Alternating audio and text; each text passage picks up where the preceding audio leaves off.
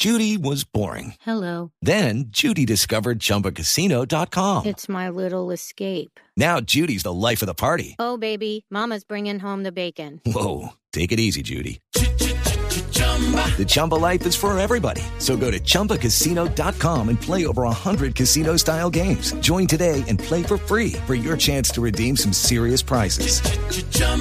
ChumbaCasino.com. No purchase necessary. Void where prohibited by law. 18 plus terms and conditions apply. See website for details.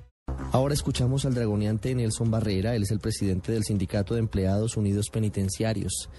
Escuchamos la contracara de lo que nos dijo el general Saúl Torres, la cara opuesta, la de los guardias que trabajan día y noche para garantizar la seguridad de los internos, de los presos, pero también de las personas que están en el exterior. Dragoneante Barrera, buenas tardes. Buenas tardes eh, para usted y todo su equipo de trabajo. Dragoneante, primero quisiera preguntarle por qué en el IMPEC hay tantos sindicatos. Eh, oficialmente creo que hay cuatro, pero según ha dicho el director, hay más de 57 entidades sindicalistas eh, dentro del instituto. ¿Por qué tantos sindicatos? Eh, mira, Ricardo, eso fue una, una situación que surge a partir del año 2006 con la sentencia que profirió nuestra Corte y que facilitó la situación para hacer agremiaciones sindicales. Los trabajadores del IMPEG han optado afiliarse y a organizarse en sindicatos para evitar la política nefasta de traslados que tiene la misma entidad. Entonces ellos ven en el fuero sindical una herramienta para no ser no ser trasladados y ser desmembrados de su núcleo familiar. ¿Y esto no Esto- genera problemas, Dragoneante, para organizarse los propios guardias, para que el IMPEC atienda los requerimientos? El espíritu de los sindicatos es trabajar de la mano con las empresas o con las entidades para buscar mejoras. ¿Tiene sentido tener más de 50 sindicatos adentro de una entidad? No, no, no, realmente no tiene sentido. Eso es- lo hemos trabajado las organizaciones eh, más fuertes que, que estamos dentro del IMPEC en aras de poder llegar a decirles que se unifiquen con nosotros, que se fusionen a nosotros y que terminen esas personalidades jurídicas que realmente es lo que hace daño. El director general del IMPEC pues ha muy sabiamente organizado varias mesas de trabajo con los con las organizaciones sindicales donde internamente eh, nosotros nos agrupamos y llevamos eh, propuestas de manera conjunta, de manera conjunta.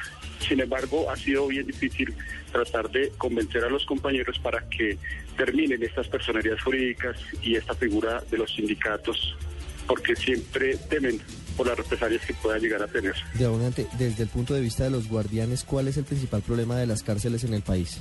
Desde el punto de vista de los guardias, pues uno de los principales problemas es el hacinamiento. Las cárceles eh, reventaron su capacidad. Eh, hoy tenemos más del 52% de hacinamiento. Ese nos revienta y nos hace perder el control de todas, de todas, desde todas aristas. Desde todas las aristas hace perder los controles. Adicional a eso, pues la falta de infraestructura, cárceles obsoletas de más de 50, 100 años, cárceles que no fueron cárceles, sino fueron conventos o colegios hoy adecuados para sostener internos, dificulta aún más, y la falta de personal, tanto de guardia como administrativos, para que haya una verdadera rehabilitación del infractor penal.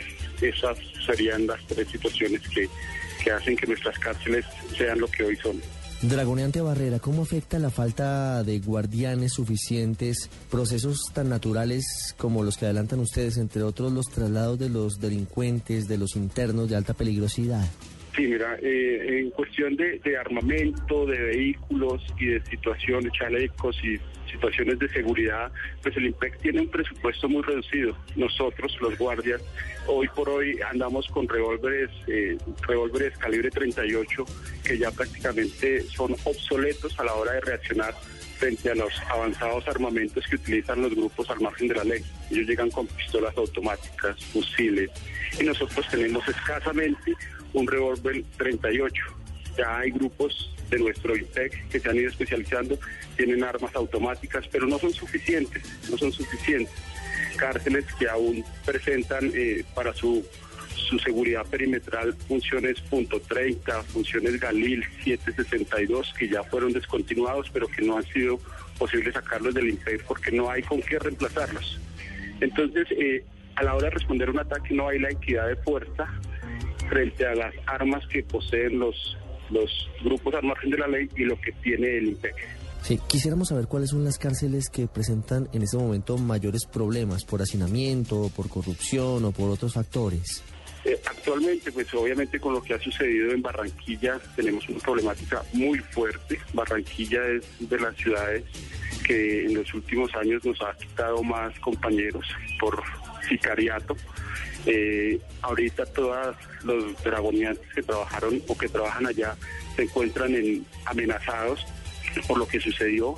Eh, los no sabemos, estamos haciendo indagación frente a saber de dónde provienen estas amenazas ya se hicieron las respectivas denuncias y esperaremos qué pasa. Entonces, un pilar fuerte ahorita es Barranquilla, Medellín cuenta con otra otra muy muy fuerte zona de atención por la cantidad de internos que manejan.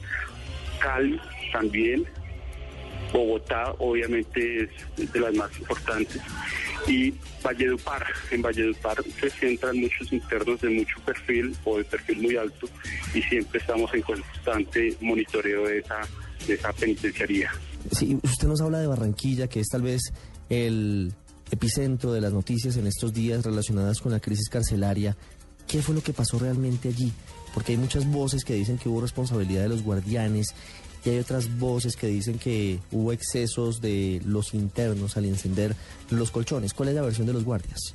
Bueno, lo que sucedió en Barranquilla fue eh, un, desafortunado accidente y fue causa de la misma situación que se vive allá.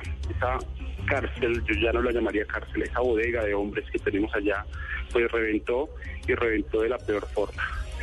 Eh, si bien es cierto, y varios internos lo han reconocido, que los dragonianos no tuvieron mucho que eh, mucha culpa frente a lo que sucedió. También es cierto y se demostró que frente a seguridad industrial estamos lejos de responder. No puede ser que no hayan extintores dentro de las cárceles, no puede ser que no haya un plan de emergencia. Aún así, los dragoniantes procuraron hacer su tarea, que fue salvaguardar la vida de los internos. Si no hubiera sido por el accionar de los dragoniantes de Barranquilla, los muertos hubiesen sido muchos más. Sin embargo, entendemos el dolor de las familias, sabemos que hace parte de nuestras funciones, pero pues pedimos que, se pongan también de nuestro lado. Dragoneante, pero es cierto, es cierto que cuando comienza el incendio los guardias cierran las rejas en lugar de abrirlas y dejarlos salir. No, ahí faltan a la verdad. Cuando comienza el incendio, lo primero que se tiende a hacer o se pretendió fue buscar los extintores para apagarlos. Estos estaban vencidos estaban y otros no estaban funcionando. Inmediatamente se fue a abrir la reja, pero ya el incendio estaba muy grande. ¿sí? Eh, la información que tengo es que aún así se logró abrir donde se pudo abrir, pero la, el desespero de los internos también había hecho de que se trabase esta reja y ahí fue donde se complicó todo porque tuvieron que empezar a romper para sacar los internos por las ventanas y demás. Entonces fue una situación que muy rápido tomó mucha fuerza y pues que la reacción de los dragoniantes pese a que fue pronta, eh, no fue, digamos que no pudo haber sido la más idónea porque no se encontraban con, o no teníamos los elementos necesarios para reaccionar frente al incendio.